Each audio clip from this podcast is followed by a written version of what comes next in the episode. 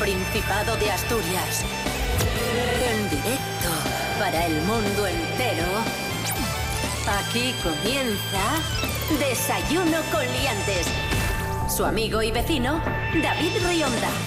¿Qué tal amigos? Muy buenos días. ¿Cómo estáis, queridos amigos, queridas amigas? Bienvenidos, bienvenidas a Desayuno Coliantes en RPA, la radio autonómica de Asturias. Cafetín caliente en la mano, cargadín como me gusta a mí y arrancando la jornada y arrancando un nuevo desayuno coliantes. Hoy es eh, martes, no, perdón, miércoles 29 de julio de 2020, seis y media de la mañana. Ya no sé ni, ni en qué día vivo. Rubén Morillo, buenos días. Buenos días, David Rionda, buenos días a todos. Saludamos también a Pablo BH, buenos días. Pues muy contento, muy feliz, porque a estas horas se está fresquito. Claro, no ha salido el sol, eh, entonces perfecto, perfecto, muchas gracias. Allí por Muchas León gracias. tenéis bastante calor, ¿no, Pablo? Eh, sí, la respuesta es que sí. Yo sigo abrazado a mi ventilador USB, vivo feliz. Ese es mi plan. Nosotros ayer tuvimos día fresquito en Asturias, día agradable. Vamos a ver qué nos depara el tiempo para hoy. Rubén Morillo, adelante. Sí, hoy es el día de transición, vamos a llamarlo así, porque de lo feo que tuvimos eh, el día de ayer, vamos a pasar a lo soleado que tendremos en el día de mañana. Así que hoy vamos a tener una mezcla, ni tan feo como ayer, ni tan bueno como el día que vamos a tener mañana. Hoy tendremos sol y nubes a ratinos. Suben algo las temperaturas, las máximas se van a quedar en torno a los 21-22 grados y las mínimas como estaban, en torno a 14. Desayuno con.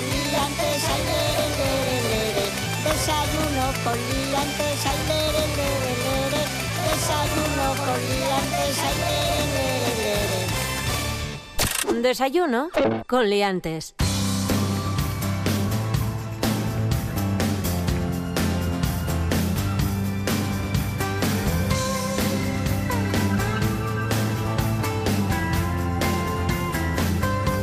Ya vienen los reyes. Ya Ahí está sonando el Los los Reyes. Reyes Ñao, con el aguinaldo. Vienen los reyes, pero no viene Juan Carlos I. Vienen eh, don Felipe y doña Leticia, que estarán mañana en el Principado cerrando su gira española para apoyar a los sectores económicos castigados por la pandemia. ¿Dónde van a, a estar Felipe y Leticia? Os cuento. Van a estar en el Museo Fernando Alonso de la Morgal, en Llanera. Van a estar en las instalaciones de Cogersa, en Gijón. Y. No entiendo la Es risa. que me hacen gracia los sitios a los que van, no lo sabía. Sigue, sigue, perdona. Bueno, eh, El museo, eh, cogersa no entiendo la risa, pero. En y lo fin. tercero que van a Central Lechera, ¿no? No, al elogio del horizonte Vale. en el cerro de Santa Catalina, donde está la escultura de Chillida, que, que este año cumple 30 años desde su instalación. Parece que Y que se ha contrataron, convertido en un símbolo de, de Gijón. parece que contrataron el viaje organizado de autobuses Manolo. Este típico que cuesta, 30 ¿Verdad? que cuesta 39 euros y te llevan a ver sitios. No sé, me parece. O sea, que está muy bien que visiten el Museo Fernando Alonso, el, el- el elogio y. ¿Y qué era el otro? Claro, eh, Y, cogersa. Pero, el Cogersa. Pillida, ¿no? Y el Cogersa, sí. y luego eh, a medio tarde, bueno, a mediodía, parada en un típico restaurante asturiano para disfrutar de un vino de la tierra y un Sí, sí, cachopo. sí. Y por la tarde, tiempo libre para hacer compras. Y el sermón de para que compres la enciclopedia. También. es verdad, que, es que falta les van a eso. encerrar y bueno, lo El colchón, el colchón. El colchón, el colchón. O el sillón de masaje.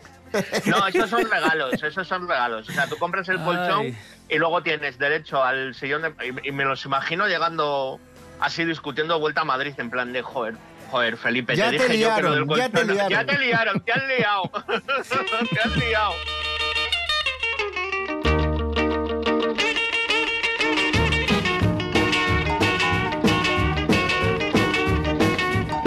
Y seguimos hablando de la Casa Real porque mientras esperamos la visita de don Felipe y doña Leticia, el rey emérito Juan Carlos I, el padre de don Felipe, sigue con sus líos. Recordamos que en este momento la Fiscalía del Tribunal Supremo indaga en el presunto pago de comisiones en Arabia Saudí para que un grupo de empresas españolas se llevara el proyecto del AVE a la Meca y están recopilando indicios que apuntan al rey emérito. Y tenemos un nuevo dato, una novedad. La que fuera su amiga entrañable, Corina Larsen, va a declarar como imputada el 8 de septiembre, por cierto, Día de Asturias, ante el juez del caso Villarejo y el 18 como testigo en el Tribunal Superior de Justicia de Madrid. Y a mí lo que peor me parece de todo esto es que no tenemos un calificativo concreto para denominar a Corina, porque decimos la amiga, la persona especial, la acompañante del rey. Tan, tan, tan malo es decir, pues mira, es la novia. Fue la novia del La- rey. fue el amante, bueno, pues Amante, está, no tampoco pasa nada. no pasa nada. Hay una expresión muy bonita que es concubina. ¿sabes? Ostras, y, y suena como culto. Era una concubina de Su Alteza Real.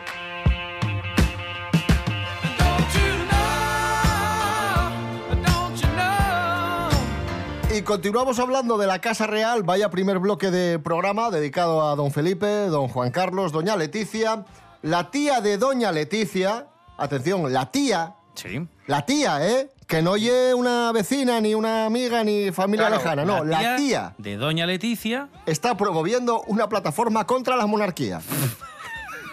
Bien, esto, bueno. esto- esto no es broma. Jorge Aldeitu, buenos días. Muy buenas liantes. Parece que la familia de Leticia Ortiz es bastante republicana, la mayoría de los miembros, y claro ejemplo de ello es Enar Ortiz, que muchas veces ya, ya habíamos visto acciones que lo denotaban, pero esta vez lo que ha hecho es promover una plataforma contra la monarquía. Compartido una invitación con sus familiares y contactos para que firmen un escrito en el que se vote entre las opciones de república o monarquía. Se argumenta textualmente que la herencia recibida por Felipe VI no arroja transparencia y el actual rey y su familia siguen disfrutando de unos privilegios adquiridos solo por mandato sanguíneo. Parece que a Enar no le preocupa mucho que, que su sobrina se quede fuera de- del título de reina y fuera de zarzuela, pero una cosa, Enar tiene razón y es que no mezcla lo que es el parentesco con una ideología y que opina que, que Leticia nunca se quedaría sin trabajo. Pues bien, este manifiesto parece que está teniendo éxito, tiene ya casi 300.000 firmas. No sabemos qué opinará Leticia de todo esto, igual, bueno, este tipo de noticias ni le llegan o ni le interesan, no sabemos la relación que tiene con su tía Enar Ortiz, pero bueno, al final la sangre tira y le puede doler un poquito. Un saludo, liantes.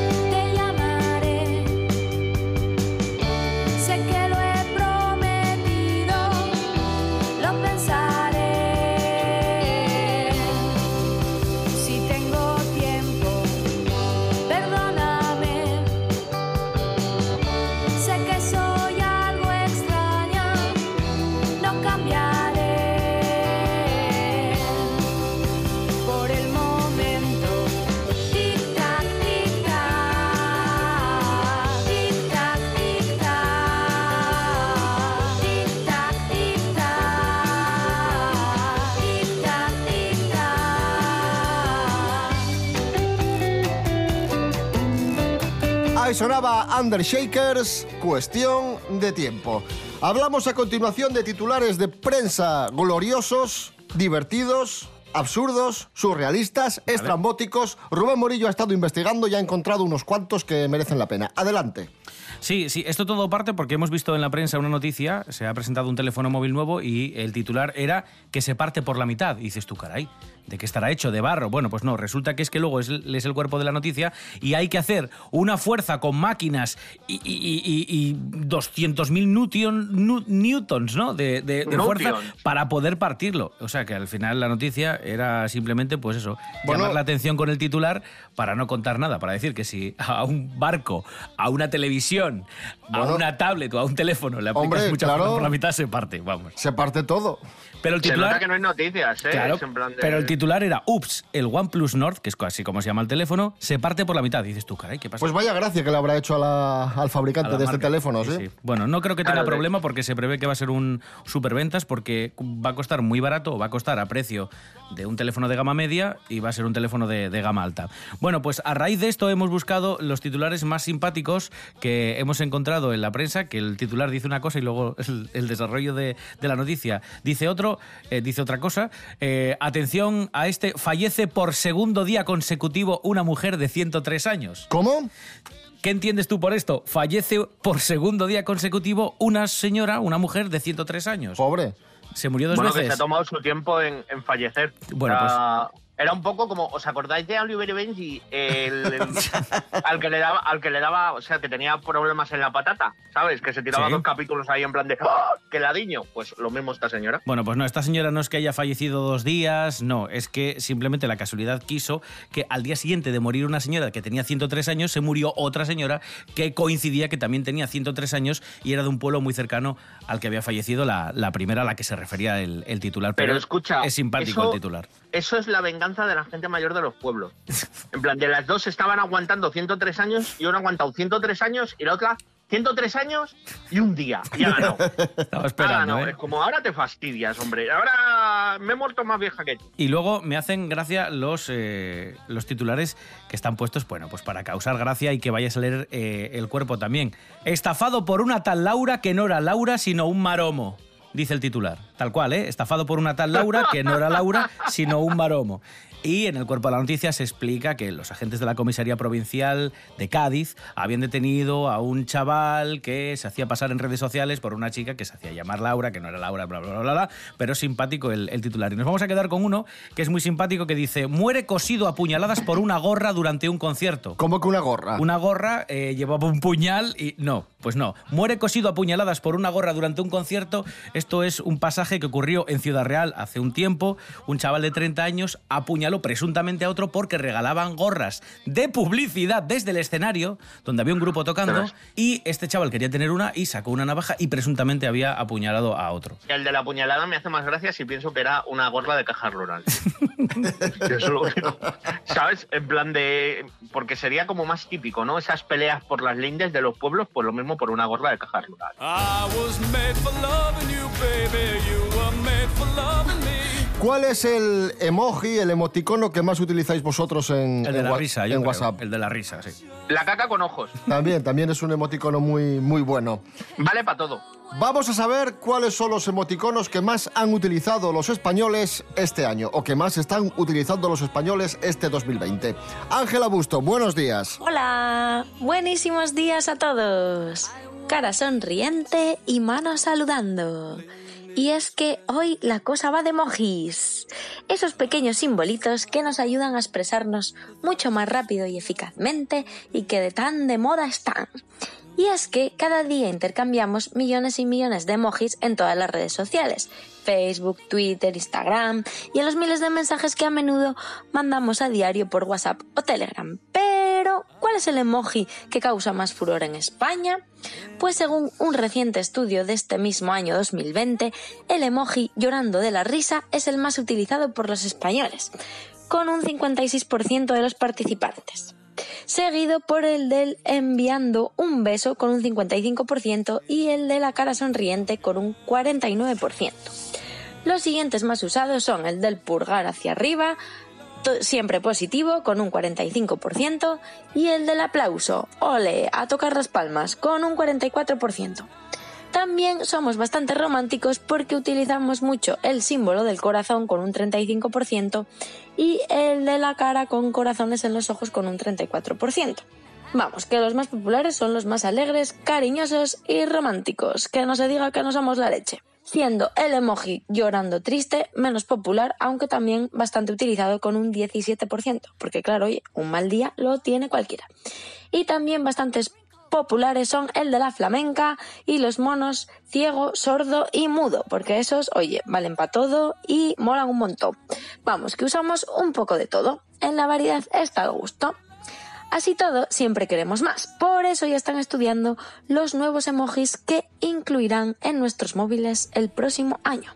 Un total de 117 que ampliarán el variopinto diccionario visual de nuestros mensajes. Muchos, la gran mayoría, son inclusivos, como el de los padres que alimentan al bebé con un biberón, una mujer con smoking, la bandera transgénero, un hombre con velo o la señora Claus, es decir, la mujer de Papá Noel o lo que es lo mismo, Mamá Noela. Yo como asturiana reclamo el de escanciando un culín, porque, oye, cuando quieres ir a tomar una sidra no hay manera, ¿eh? siempre hay que andar escribiendo, un cachopo o el de una buena fabada. Así que, ya sabéis, aprovechar a pedir, mano diciendo adiós y hasta la próxima. Beso, beso.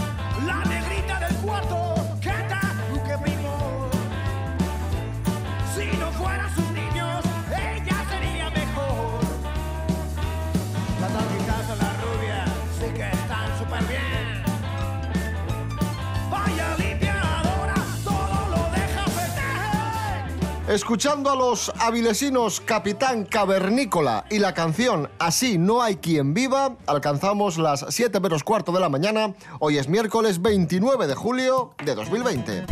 Desayuno con liantes.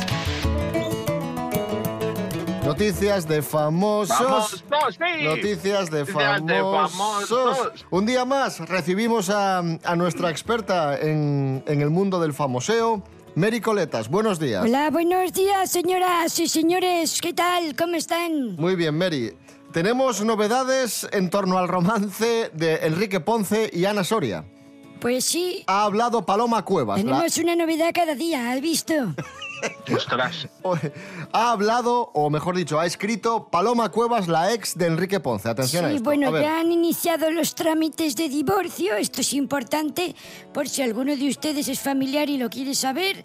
O es el, el juez o es el, el abogado y no lo sabía porque se publica todo esto todos los días y se va narrando segundo a segundo qué ocurre. Paloma, la expareja de Enrique Ponce, llevaba semanas callada pero ha roto este silencio para lanzar un mensaje en su cuenta de Instagram que dice lo siguiente y que yo les paso a leer. Adelante. Cuando eres madre descubres nuevamente la vida a través de los ojos de tus hijos. Tu corazón se sincroniza con el de ellos y el horizonte se expande para dar cabida a tanto amor, ha dicho. O sea que de, de este mensaje se desprende que Paloma, tras el desengaño amoroso que ha sufrido con, con su ex, está volcada en sus hijos, ¿no? Sí. Mary. Sí, podría haber escrito que te dé así o copiar la letra de una canción que diga básicamente eso, porque parece que no hay ninguna segunda lectura, es simplemente un mensaje de amor hacia sus hijos. Bueno, no importa. Bueno, Eso. No pasa nada. Mientras que la siguiente noticia no sea de Sergio Ramos, todo va bien. Pues la siguiente noticia es de Sergio Ramos. Sí, efectivamente. Bueno, pues, gracias, Desayuno con Liantes. es que es importante lo que vamos a contar. Pilar Aprendido Rubio. a leer. Ah, Pil- perdón. Pilar. un- Un respeto. Pilar Rubio y Sergio Ramos anuncian el nacimiento de su cuarto hijo. Se llama Máximo Adriano. Mericoletas, cuéntanos. Pues sí, han tenido un hijo más, porque ya tienen mucho, bueno, muchos, pues ahora otro. Y, han puesto en redes sociales inmensa, esto es un mensaje, dice, inmensamente felices de poder presentaros a Máximo Adriano. Esto lo escribió Pilar Rubio en su Instagram, donde, bueno, pues ha dado esta noticia y en la fotografía que acompaña el texto se ve que eh, Sergio Ramos está sonriendo y pone eh, el artículo que es una imagen cargada de ternura. ¿Eh? Ah, Por si alguien no sabe interpretar la cara de, de Ramos, es ternura. Gracias por estar siempre, sigue diciendo Pilar Rubio. Sergio Ramos, te quiero. ¿eh? Como para no, hombre, si después de siete chiquillos, ocho los que tengan, ¿no Cuatro, quieres? cuatro. Joder, ya sería la Virgen. que se llama Máximo Adriano. Yo creo que estuvieron viendo algo de Asterix Obelix. O Gladiator. O de Gladiator y O de ahí lo sacaron, sí, ¿eh? Hasta aquí las noticias del mundo del famoseo. Mericoletas, muchísimas gracias. Bueno, una maravilla de noticias, ¿eh? A ver mañana si también hay de Paloma Cuevas y de Enrique Ponce.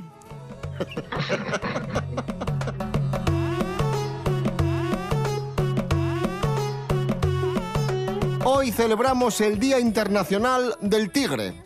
¡Bien! Día Internacional del Tigre. Es importante celebrar este día para frenar la extinción de este maravilloso felino que, que está en, en peligro. Y para hablar de curiosidades eh, sobre los tigres, está con nosotros Pepe Navarro. El experto en tigres de España, efectivamente. Ahí está, muy buenos días, eh, Pablo BH, muy buenos días a todos. eh, el, el, el tigre, el tigre, vamos a hablar de los tigres, no entiendo la risa. Eh, tigres, tigres. Los tigres pertenecen al género Pantera y su hábitat es exclusivo del continente asiático. De las seis subespecies del tigre, el tigre que existen, el más famoso es el tigre de Bengala y además del más famoso es el, el más, el más, Los papeles. el más, lo tengo aquí, el más numeroso, el más numeroso de los tigres. Le- otra curiosidad sobre el mundo de, de los tigres, ese felino, ese felino maravilloso, ese felino, el tigre, es que no entiendo la risa, maldita. Se está mal- perdiendo un poco. Maldita, maldita sea. Venga, los tigres, los que tigres. entre, que entre el tigre. Cuidado, que te muerde. Cuidado con el tigre. Es uno de los mamíferos que más alto puede saltar. Puede alcanzar hasta los 5 metros de altura. El tigre. Sí, ahí lo tienen, lo están viendo en pantalla. Ese tigre. No, no, esto es la radio. Ah, Pepe. es cierto, efectivamente. Tengo otra curiosidad. Las rayas del tigre son únicas en cada ejemplar. Son como las huellas dactilares de las personas. Código de barras, ¿no? Si le quitamos el pelo a un tigre, las rayas se seguirán viendo en su piel. Anda. Y por último, los tigres. Día Internacional del Tigre. Eh, los tigres, eh, ¿les gusta el agua? Los tigres sí. Se desenvuelven muy bien en el agua, les gusta el agua, son buenos nadadores y en muchas ocasiones atraviesan nadando estuarios de más de 5 kilómetros de ancho sin inmutarse. Que entre un tigre, otra vez. Cuidado, cuidado con el tigre.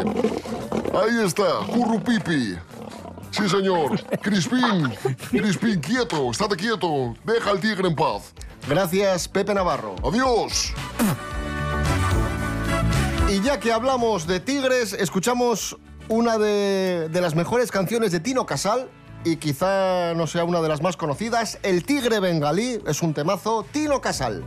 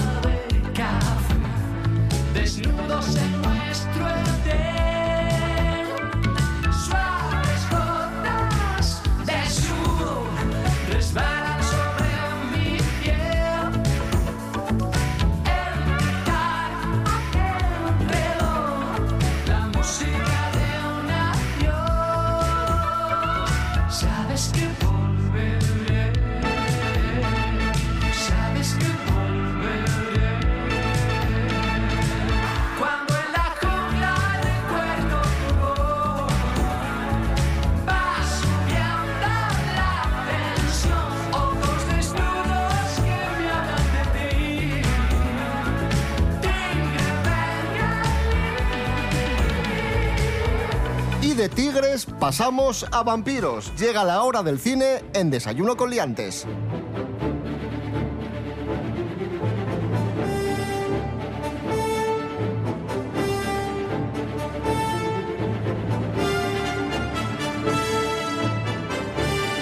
Hablamos de rarezas del cine con Miguel Ángel Muñiz, celuloide maltratado. Hoy película de estas que nos gustan, Vampiros del Espacio, del año 1988. Miguel Ángel, buenos días. Buenos días, hombre, ¿cómo estáis? Bueno, ¿qué es esto? Vampiros del Espacio, serie B. Pues mira, serie B o Z ya directamente. Si vuelves a hacerlo otra vez, te eliminaré. Solo pensé que necesitaba ayuda. Cuando necesite ayuda, te llamaré. ¿Me has entendido? Ahora, prepara la habitación de la enfermera. Claro, lo que usted diga, jefe. ¿Quiere que prepare ya la cena? No será necesario. Ya he cenado. Pues Vampiro del Espacio, a ver, esto es una adaptación que hace un destajista de estos de, de tercera que se llama Jim Wynorski. Vampiro del Espacio, un remake de una película de Roger Corman de esta época de los 50-60 que hacía terror fantástico, producida en este caso, ya os digo, porque es dirigida por Jim Wynorski, pero la produce Corman. Y sigue un poco la estética de estas películas de los 50, o sea, un argumento así Como muy homenaje, esquemático. Es un homenaje, sí, sí, la estética y todo, los efectos son muy años 50, los diálogos, el vestuario, de estas películas así que, se han pasado muchas cosas casi en una casa o en un jardín, que no tenía mucho presupuesto. Y esto va, bueno, es un argumento que lo puedes extrapolar a muchas épocas, ¿no? Esto va de un planeta, un planeta que se llama Davana, donde los seres de ese planeta, los extraterrestres, pues viajan a la Tierra porque necesitan eh, mezclar su sangre con la humana para refortalecerse, ¿no? Un poco como lo que hacía Fidel Castro del, del rejuvenecimiento a través de la sangre, ¿no? Las transfusiones de sangre esas, solo que del espacio. Y en este caso hay una enfermera que es la protagonista Tracy Lords, que es la enfermera del, del protagonista extraterrestre, que quiere consumir cuerpos para regenerarse con su sangre. Y ella pues se entera, entonces intenta huir, llamar a las autoridades, luchar contra, contra este tema y tal. Y hay por ahí pues ciertos momentos, ya digo, como de desnudos, ¿no? Y cosas así que bueno, en su momento, como eran películas con muy poco presupuesto, pues de aquella, digamos que la censura de Estados Unidos, mm, como iba a ser un mercado muy limitado, se iban a estrenar en muy pocas salas, relativamente iba a ser un público adulto el que ya lo iba a consumir, pues entonces no ponía demasiados reparos a que hubiera mujeres desnudas o hombres desnudos, bueno, más mujeres que hombres desnudos. Y ya te digo, est- a ver, está bien esta película porque es, aparte de tener una historia así bastante curiosa, y en el sentido de que, vale, es una, una invasión extraterrestre, pero está contada desde un punto de vista bastante extraño, que es ese, una enfermera que entra a trabajar en la casa de un tío que es un extraterrestre que mata peña, ¿no? Para, para digamos, coger la sangre y hacerse transfusiones, ¿no? Y luego, pues es una película muy divertida, dura muy poco, mm, tiene las típicas interpretaciones estas un poco como de telenovela, ¿no? Muy exageradas, como las de la época. Si es correcto, tendremos que permanecer en este mundo hasta la muerte. Prefiero el barbarismo de este planeta a la agonía actual de Davana. Esa es una afirmación emocional. Y es un éxito de estos de serie B que durante, el, durante la época del videoclub eso hizo estragos. Esa película a finales de los 80 fue un, sobre todo en Estados Unidos, fue una película que tuvo la de Dios de éxito y abrió la veda a Tracy Lords como actriz de cine para adultos, pero otro tipo de adultos. Vampiros del Espacio, recomendación de Miguel Ángel Muñiz. Gracias, Miguel Ángel. venga, hasta la próxima, chao.